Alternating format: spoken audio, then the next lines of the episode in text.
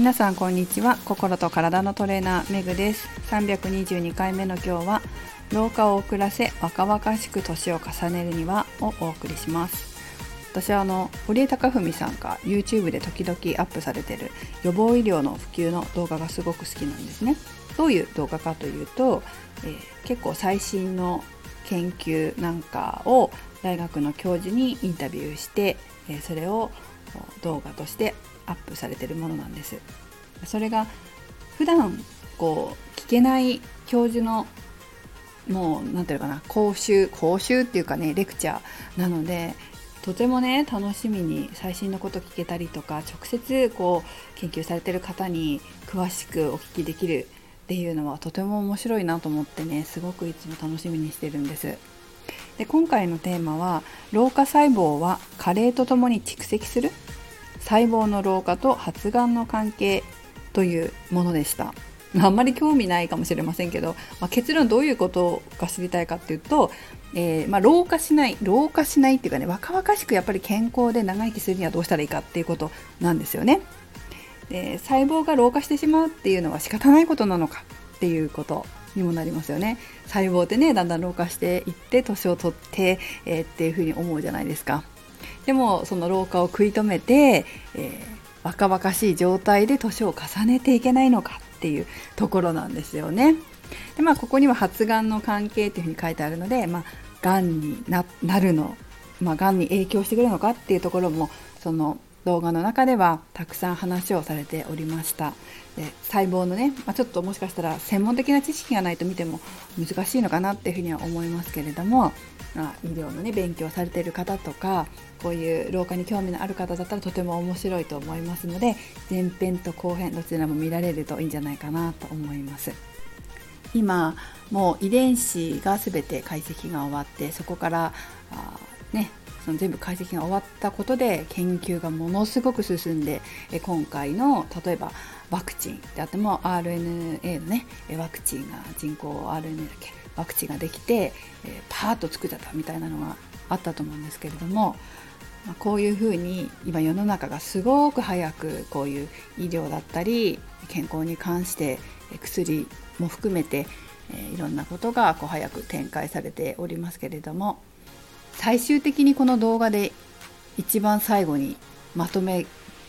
てねお二人がその、まあ、大阪大学の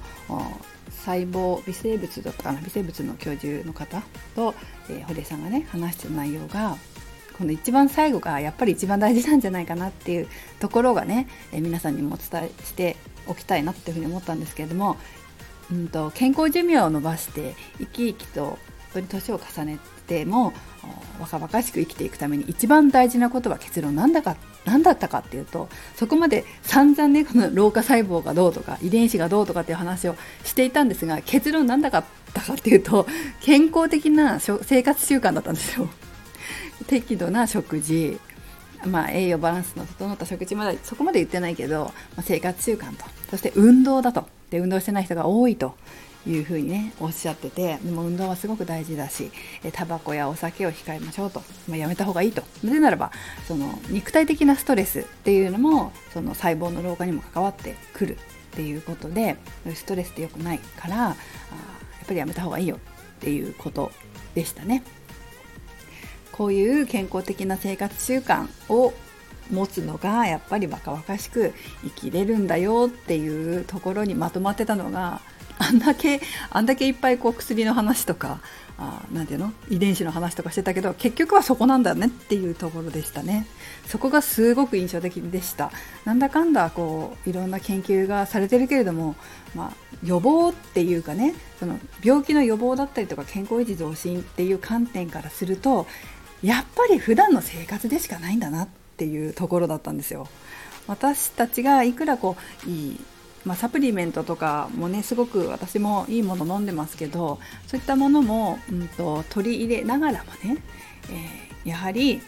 健康的な生活習慣っていうのがすごく大事なんだなっていうことです。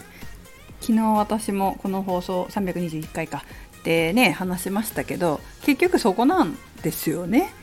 だ自分がその言ってることとかこれが正しいんじゃないか正しいってこれがいいんじゃないかなと思ってやってることってやっぱそうそう外れてないんだなっていうふうに思いましたね。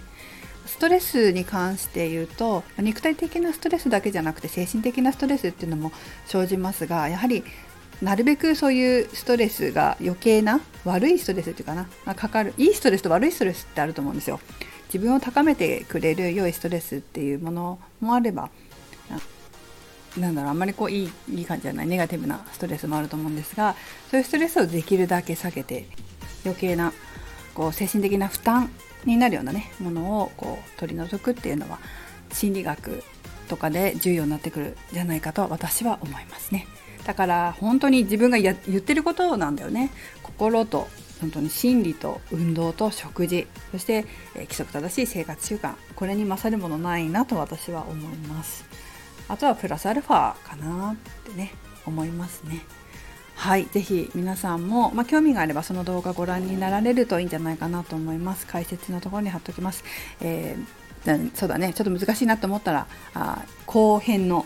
最後の5分ぐらい、4分ぐらいかなのところだけでも見られるといいかなと思います。それではメグでした。